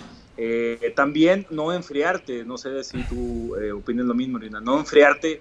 Eh, o sea, si pasa, si tienes tiempo y vas a hacer otra parte de, este, del, entrenamiento, tampoco te enfríes y tengas que volver a calentar. Simplemente recupérate y continúa, ¿no? Entonces, este, no, no, no, no, no, no trates de también de alargar el entrenamiento como para poder, este, enfriarte otra vez, ¿no? No sé si... Claro, va a depender también como de la estructura en la que esté escrito el workout, porque, por ejemplo, pasar de, de trabajo de fuerza a un trabajo, eh, por ejemplo, de un Metcon, es mucho más sencillo que a la inversa. Traba- pasar del Metcon al trabajo de fuerza es más complicado porque tardas más en recuperarte, ¿no? En, re- en reabastecerte. Entonces también va a depender un poco el orden.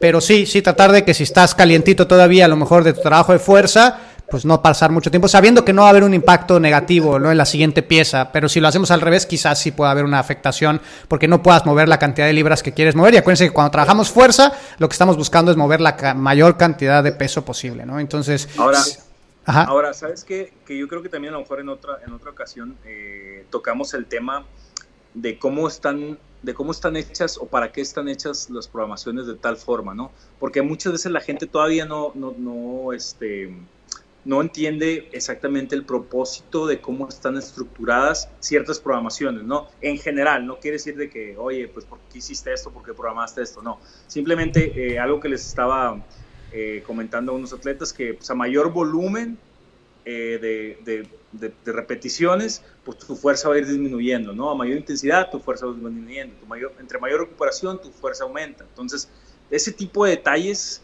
este, yo creo que también sería bueno tocarlos en otro, en otro, en otro episodio de, de 360 para que la gente esté informada de cómo, cómo trabajar lo que ellos están buscando, porque la programación a veces está hecha, bueno, en mi caso, este, cubriendo todos los aspectos de, de, de las debilidades y de los desarrollos posibles de, de cada atleta. Pero si tú tienes una, una habilidad en particular o, una, o un, algún este, objetivo en particular, hay que también saberlo trabajar. Entonces yo creo que eso también estaría muy bien si lo tocáramos en otro... en Sí, estaría padrísimo. Igual nos conectamos la siguiente semana y platicamos acerca más, más sobre el tema de programación, ¿no? Todavía estaría padrísimo. Porque, porque tiempo hay, ahorita tiempo, tiempo, Tiempo hay. hay. Fíjate que yo Eh. ahorita con mi hija en casa tengo menos tiempo, cabrón, porque tener a la niña en casa está cabrón. Pero sí, sí, sí, sí, yo, yo encantado de que nos, de que nos eh, orientemos a ese lado, porque sí es importante para que los atletas también entiendan.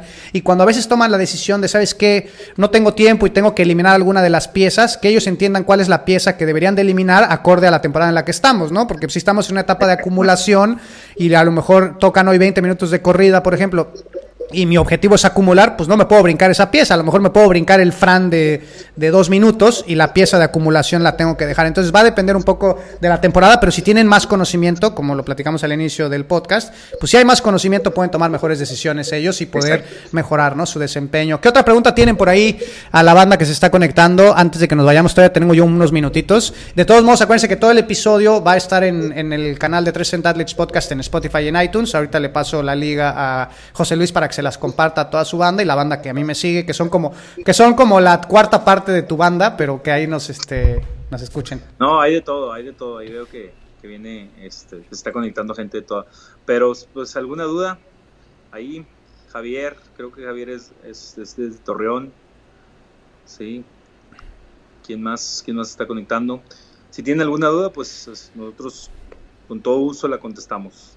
Sí, acerca de Metcons, acerca de cómo escogemos el número de repeticiones, invertir o no en equipo. Puta, ahorita, ahorita qué tal te hubiera caído tener remadora y, y una barrita en tu casa, ¿no? Yo creo que sí, pues, invertir en equipo es buenísimo. Depende, depende del momento, porque ahorita, ahorita como está el dólar, no sé si sea... Bueno, ah, bueno. la mayoría de nosotros lo compramos a veces este, en, en, frontera, ¿no? Pero ahorita como está el dólar sí la veo un poquito... No es el momento preciso, porque también la gente que lo tiene aquí te lo va a aumentar este, pero yo creo que a lo mejor eh, sí es bueno invertir en, en, equipo cuando es el momento. Sí, cuando hay, cuando hay oportunidades, o sea, de repente yo he tenido así oportunidades que veo de repente algunas cosas que las veo de buen precio y las compro para el gimnasio en casa. Entonces también con oportunidades y en estos momentos, pues sí, yo ahorita estoy muy agradecido de lo que tengo en mi casa porque puedo hacer, pues no todo, pero gran, o sea, muchas cosas puedo hacer en mi casa y entonces eso me ha, me ha, pues me ha ayudado muchísimo. Sí, y es, y es una chulada obviamente salir este, es una chulada también salir de tu casa o a la cochera o, a la terraza o a donde y tener tu equipo ahí,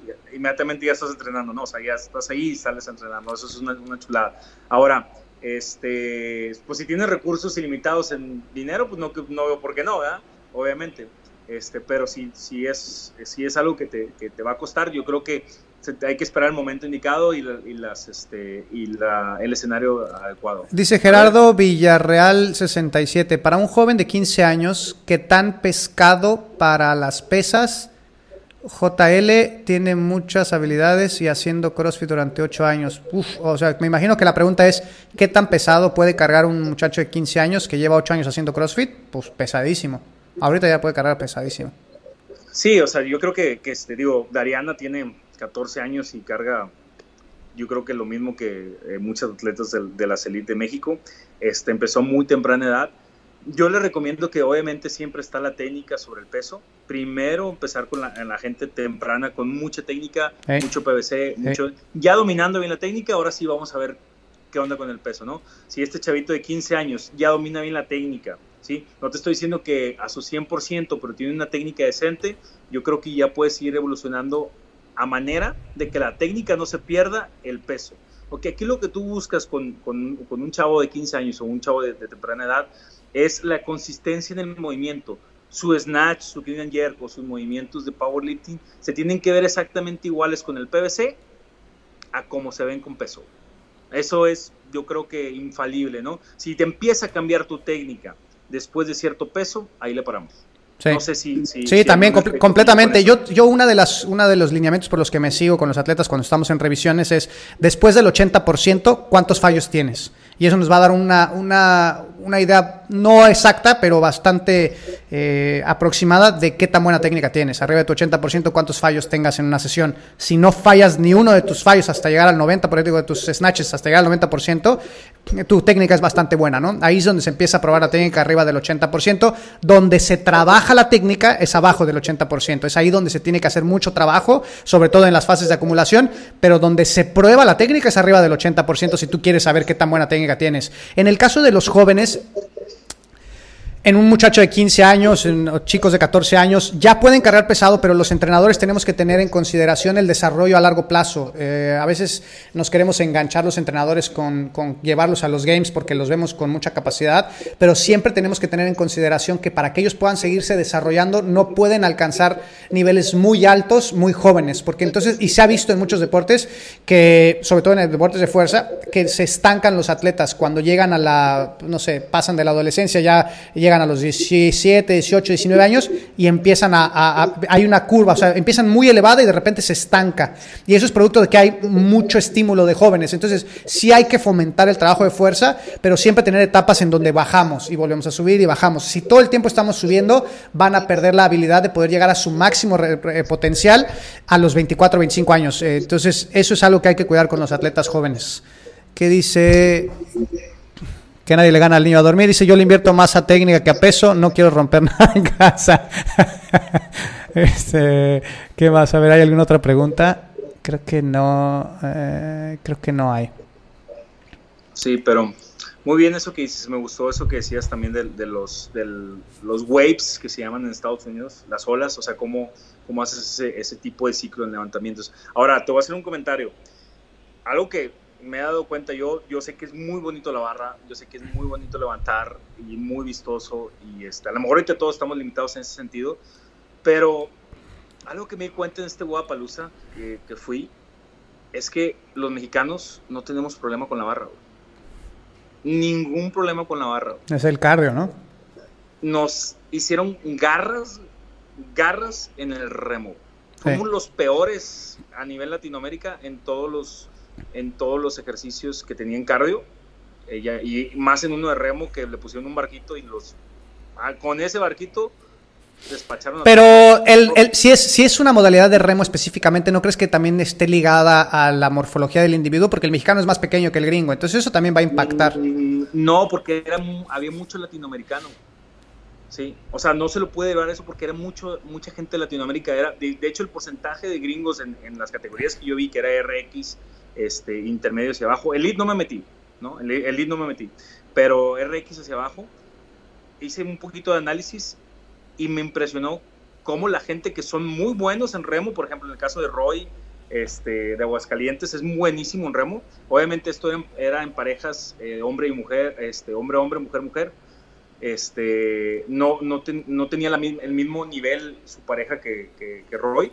Este, aún así, yo como quiera lo, o sea, hice la comparación y, o sea, estamos muy por debajo, ¿no? o sea, yo creo que muy por debajo, ¿no? Entonces, decía yo, o sea, es tanto el pico hacia abajo y estamos en un nivel competitivo en barra, que entonces yo creo que le estamos dedicando tanto a la barra que estamos descuidando demasiado el aspecto en todo esto, ¿no? Digo, eso lo vengo también analizando desde, desde meses pasados, donde les he metido un poquito más de endurance, pero también un poquito más de capacidad muscular y todo eso, ¿no? Este, no sé qué opinas, digo, yo tengo, fíjate, yo en los últimos, eh, cada año me hago como un ejercicio de, o sea, ¿qué necesito mejorar en el programa? cuáles son los elementos que le van a traer el mayor beneficio a los atletas y uno de ellos he llegado a la conclusión de que es el peso corporal. Entonces, ¿Por qué es que trabajamos tanto la barra? Yo creo que el mexicano es pequeño, o sea, en comparación al gringo. Entonces necesitamos hacer mucho más trabajo de barra y eso nos merma en otras áreas, ¿no? Pero ahorita estamos en, en una etapa en la que necesitamos seguir compensando. Entonces yo creo, y esta es mi teoría y así es como yo estructuro mi programa, que gran parte de la, de la, de la preparación previa tiene que tener físico para aumentar el tamaño, de, el, tamaño de, de, masa muscular y no tener que pasar tanto tiempo trabajando con la barra para tratar de compensar lo que te hace falta. No es lo mismo pesar 87, 90 kilogramos que pesar 75. Obviamente el trabajo de barra lo tienes que hacer mucho más porque te cuesta más trabajo por el hecho de ser más ligero. Y tienes que dejar de trabajar tu cardio porque necesitas dedicar muchas horas en el otro. Si tú aumentas de peso corporal, empiezas a trabajar, o sea, inmediatamente tus pesos empiezan a subir. O sea, no tienes que hacer mucho más trabajo de barra para que tus pesos empiecen a subir si aumentas de peso corporal. Y entonces al aumentar de peso corporal puedes empezar a dedicar más tiempo a trabajo de, cardio sin tener que sacrificar tampoco fuerza, ¿no? Porque sigues trabajando pesado, porque estás grande y fuerte, pero no tienes que dedicar tanto tiempo por ahí. Entonces, ese ha sido uno de los cambios que he hecho, por ejemplo, en mi programa. He tratado de implementar más trabajo de hipertrofia para que los atletas crezcan y podamos dedicar más tiempo a otras áreas, como los gimnásticos o la resistencia muscular o el trabajo de cardio, ¿no? Esa es mi perspectiva y así es como yo estoy estructurando ahorita los programas. Oye, ahora, este, entrando un poquito en polémica, pero al momento, al momento de aumentar peso, el gimnástico también se empieza a mermar. Fíjate que no. El, el, endurance también se empieza a, a, mermar. Fíjate que no, no, o sea, no he visto una correlación eh, muy agravada, o sea, más bien una reacción muy agravada de incrementar dos o tres kilogramos de peso corporal en los gimnásticos, pero sí he visto un incremento significativo en la habilidad de poder hacer el ciclo de la barra mucho mejor. Quiere decir que tus gimnásticos, ¿por qué? Ahí te va, esta es mi teoría. ¿Qué pasa tú si tienes, yo, yo, yo acabo de vender uno de mis carritos, tenía un Spark que era el que tenía mi esposa. El Spark tiene un motor 1.4, güey. Un pinche motorcito. No pesa ni madres, pero trae un motorcito pequeñito. Entonces, tiene cierta velocidad, pues muy lento el coche porque tiene un motor 1.4, aunque pesa muy poquito. Si traigo una pinche Cheyenne, ahorita que pesa puta quién sabe cuántas toneladas, pero trae un pinche motorzote, se mueve mucho más rápido. ¿Qué pasa cuando tú aumentas la masa muscular? Tienes eh, un torque mayor porque al aumentar tus tendones y tu músculo, en teoría deberías de poder mover tu peso corporal mejor. Si bien no igual que una persona que pesa 60 kilogramos, tienes músculos mucho más grandes que te van a poder permitir. Obviamente tienes que crear un un programa que también esté trabajando a la misma vez que va subiendo de peso corporal los gimnásticos para no, no subir en un año 5 kilogramos, que subir 5 kilogramos de músculo está muy cabrón, pero imaginemos que eso es lo que sucede, ¿no? Pero siempre, siempre y cuando sea magro, ¿no? Siempre y cuando sea magro. Claro, claro, claro, eso es. claro, si pesas 87 kilogramos de grasa, está cabrón. la gente se, se, va por el peso y también dice, no, pues aumenté 3 kilos, 3 kilos de qué, ¿no? Claro. Ahora, yo te pregunto, yo te pregunto esto y te digo esto porque, este, digo, 3 kilos dependiendo del atleta, puede ser poquita o mucha diferencia, ¿no? Sí.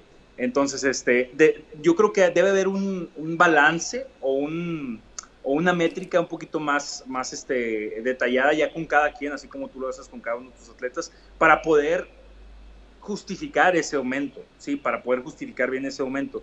Porque si se, si se hace, a una, en mi opinión, a una medida sin controlarlo, sí te va a mermar el, el, este, el, gimnástico y sí te va a mermar el, endurance porque volverte más pesado sin saber cómo lo hiciste, este, te va a volver más lento. En, Pero ahí te va. E, eso, eso es cuando tú, cuando tú separas las temporadas de manera que solamente trabajas, por ejemplo, la fuerza en una temporada y entonces ya próximo a la competencia quieres empezar a trabajar los gimnásticos quizás ocho semanas antes de la competencia y, en, y previo en tu temporada subiste cuatro, cuatro kilos, un ejemplo, ¿no? Previo a tu temporada, que es un chingo, la verdad. Pongamos que ganaste tres kilogramos magros y ocho semanas antes quieres empezar a trabajar los gimnásticos, el volumen es un gran problema para los atletas competitivos y lo ves en los workouts del Open, ¿qué es lo que más te pega? El volumen. La intensidad es buena. Los mexicanos tuve las primeras cuatro o cinco rondas de un acondicionamiento del Open, es buena la intensidad. El volumen es el que los merma. A largo plazo empieza a disminuir su, split por, por... Y eso es porque no han hecho trabajo progresivo durante la temporada para poder ir adecuando el incremento de peso corporal con el incremento de volumen hacia adelante. Entonces, no te afecta si en tu estructura tú no dejas de hacer, o sea, tú no dejas de incrementar el volumen semanal de repeticiones, por ejemplo, de los toast to bar, donde esta semana o este bloque me toca completar a lo mejor 75 repeticiones de toast to bar en mis acondicionamientos y el siguiente bloque me toca completar 82 y el siguiente me toca completar y así sucesivamente hasta que llegas a un número parecido a los workouts del Open, por ejemplo, que un promedio para que ustedes los que nos están escuchando ahí, un promedio de, de, toast to bar que deberían de ustedes poder manejar por acondicionamiento es de 120. Ese es el promedio, 120. Quiere decir que hay workouts que van a necesitar más, workouts que va a haber un poco por debajo. ¿Cuándo yo tengo que tener esa acumulación de 120 toast to bar? Pues ya muy cerca de mi competencia. Si estoy iniciando mi temporada, al inicio de la temporada, puedo hacer workouts y acondicionamientos con 75 toast to bar y no hay mucho problema, ¿no?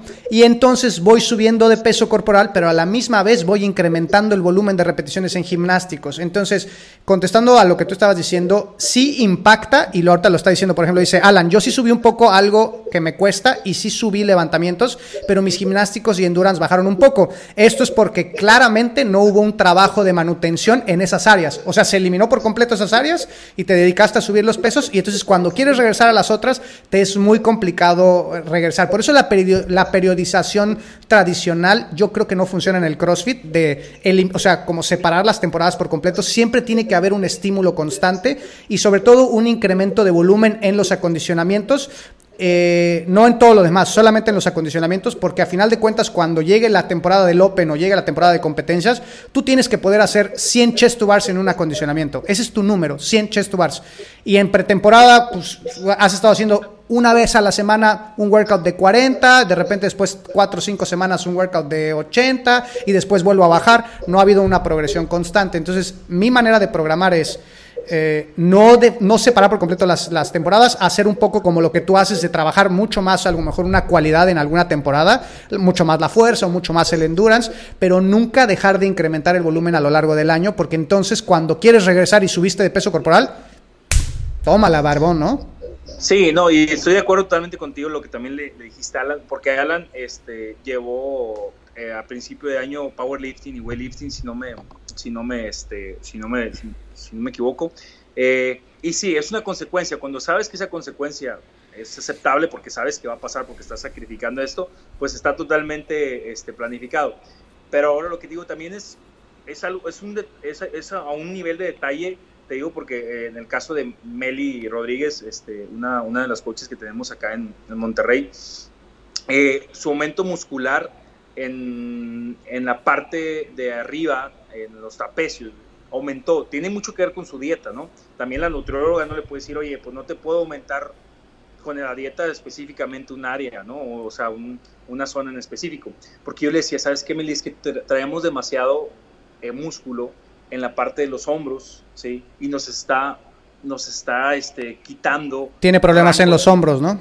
Rango de movimiento en, en, los handstand push-ups, ¿no? O sea, nos está estorbando, ¿no? Entonces hay que saber cómo direccionar también esa parte. Le digo, vamos a trabajar sobre esto, vamos a hacer esto, ¿no? Pero hay que cambiar la parte también eh, en conjunto con la parte de la nutróloga, qué podemos hacer para disminuir esa parte ahí y seguir cargando, como tú dices, de la misma, de la misma manera y seguir ejecutando de, la sí, misma manera. Sí, yo el tema del peso corporal es algo que me, ha llamado mucho la atención estas, en estos meses porque me puse a hacer yo una tabla de correlación entre lo que pesa un atleta de Games, empecé a sacar una media y la media es de 87 kilogramos. Esa es la media. O sea, hay atletas que pesan 92 y hay atletas que pesan 85, ¿no? Esto es la media es 87, casi tirando el 88 kilogramos.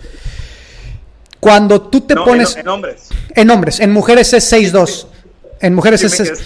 No, no, perdón. En mujeres, en mujeres es 62 kilogramos eh, la, la media. Entonces, eh, en mujeres a veces es un poquito más sencillo de llegar al peso corporal, es bien chistoso que las mujeres dan más el peso corporal que los hombres, por eso vemos mujeres muy buenas en, México, porque dan más fácil el peso corporal que nosotros los hombres, no sé a qué se deba, este, pero bueno, un atleta que pesa 70 kilogramos, por ejemplo, mueve, o sea, la, resistencia a la fuerza es mayor si tiene que hacer, vamos a inventarnos, un heavy Isabel con 185 libras, que alguien que pesa 185 libras. O sea, mover tu peso corporal es más fácil que mover mucho más de tu peso corporal. ¿Estamos de acuerdo? Sí, Entonces, el incremento de la masa muscular va a ser importantísimo. No importa qué tanta fuerza puedas tener en relación a tu peso corporal. Quiere decir que tenemos atletas que pueden mover muchísimo peso en relación a su peso corporal, pero vale madres cuando tienes que mover tu peso corporal muchas veces. ¿Sí? Eso es, eso es importante. Entonces, por ahí determinar a los atletas también que están intentando ser más fuertes porque les pesa la barra, prueben subir de peso corporal. Magro. Tú lo dijiste perfectamente. Magro, güey. magro, magro. No saquen panza. Se compusen. Obviamente. Mira, una consecuencia muy negativa, por ejemplo, de incrementar la masa, o sea, la masa completamente que, involucre la, grasa también, es que cuando hay mayor concentración de grasa en el cuerpo, aparentemente los estudios hablan de que hay menos, o sea, el, te cuesta mucho más el trabajo aeróbico. Ah, eh, claro. entonces, no solamente por el hecho de pesar más, sino porque tus células y la mitocondria y todo funcionan diferente cuando tienes mayor concentración de La oxigenación cambia por completo. Entonces, obviamente también subir de peso corporal gordo, pues te va a afectar no solamente, o sea, no, nunca hemos visto un atleta de games gordo, cabrón. Entonces, de ahí parte, ¿no? Entonces, tratar de, de tener eso en la estructura, de decir, que es por lo menos lo que yo tengo en mi mente cuando programo. ¿Cuánto pesas este año? Peso 7.2. Ok, vamos a tratar de que en esta temporada tenemos 12 meses para tratar de llegar a 7.5, por ejemplo. Y ese es mi número, 7.5. Yo sé que con 7.5 me va a ser súper complicado llegar a los games. Súper complicado, porque cada vez, cada vez se acentúa más el, tipo de cuerpo que se necesita para llegar a los CrossFit Games. Cada vez se acentúa más. Ahora, ¿no crees que la, ¿no crees que la pregunta sería este, cuánto pesas ahorita, cuánto pesas eh, en músculo en este momento? ¿No sería mejor? Pero sí, es, es en músculo, claro. Es cuál es tu peso ahorita muscular. Por eso se tiene que hacer el in-body, claro. Se tendría que hacer el in-body para que tú supieras. Sí, o sea, yo creo que sería más específico porque, te lo digo, los atletas tratan de hackear todo lo que puedan. O sea, yo o sea, la mayoría son, o sea, ah, bueno, voy a pasar más, tengo que hacer, eh, tengo que hacer esto, ¿no? Ok, a veces no sé si es, si es como el maestro y la tarea, y te, te, quieren hacer este chapuz en la tarea o no sé cómo le quieren hacer. Hay veces que me toca así, ¿no? Digo, y hay gente que sí son muy rectos y los hacen de la, de la manera, sí, claro. manera específica, ¿no? Pero lo que voy es que eh, muchas veces también falla la comunicación, no estamos exentos de que la comunicación falle y este y ahí depende cómo, cómo te entendió el atleta, es como también vas a recibir tú la, la, respuesta, ¿no? Porque me pasó años anteriores donde le decía, ¿sabes qué? Necesito que peses al menos 5 kilos más, 4 kilos más. Y como tú dices, no, pues agarraba a comer. Y así regresaba, listo, coach. Sí, ya llegas y estás, estás, inmovible, ¿no? Entonces, no, lo, entonces eso es, yo creo que ser un poquito más específico, estoy totalmente de acuerdo contigo, a lo que quería llegar era eso, ¿no? O sea, a cómo, a cómo nosotros le, le transmitimos al atleta exactamente lo que queremos. O sea, no queremos, no queremos que, que, ese peso corporal sea un peso que nos vaya a estorbar, sino un peso que nos va a ayudar, porque mayor músculo, menos energía vas a gastar en otras cosas. Mira, completamente, o sea, tú, así de simple, tú tienes pancita ahorita, tienes que ponerte a dieta, brother. Porque eh, si quieres, o sea, si quieres competir, obvio, si quieres competir, si quieres tener una vida chida y tranquila y tienes tu lonjita y te la pasas chido, good. Pero si quieres competir, no puedes tener grasa corporal en el cuerpo. No puedes, es peso innecesario que estás moviendo, te está afectando en tus procesos metabólicos, eh, no lo necesitas, no lo necesitas. Entonces, lo primero es tratar de bajar y lo conveniente sería, esta es mi recomendación, lo conveniente sería mantener un peso corporal, digo, un porcentaje de grasa entre el 12 y el 16% de grasa corporal durante todo el año, ¿no? En esta parte de la charla perdimos el audio y se terminó aquí la conversación. De cualquier manera vamos a tener otro episodio con José Luis. Quedamos que dentro de una semana nos vamos a juntar para poder platicar acerca eh, más a detalle del tema de la programación. Recuerden que si están conectados desde iTunes, les pedimos por favor que vayan al área de reseñas, nos regalen ahí unas estrellas, de preferencia 5 estrellas, y nos dejen un comentario de qué les apareció el programa, cuáles son los temas que quieren escuchar y eso nos ayuda muchísimo a posicionar mejor el podcast y para que le llegue a mucha más gente. Si tienes tiempo ahorita que estás en cuarentena, toma tu teléfono, ve a tu iTunes y regálanos una reseña para que le pueda llegar a más gente.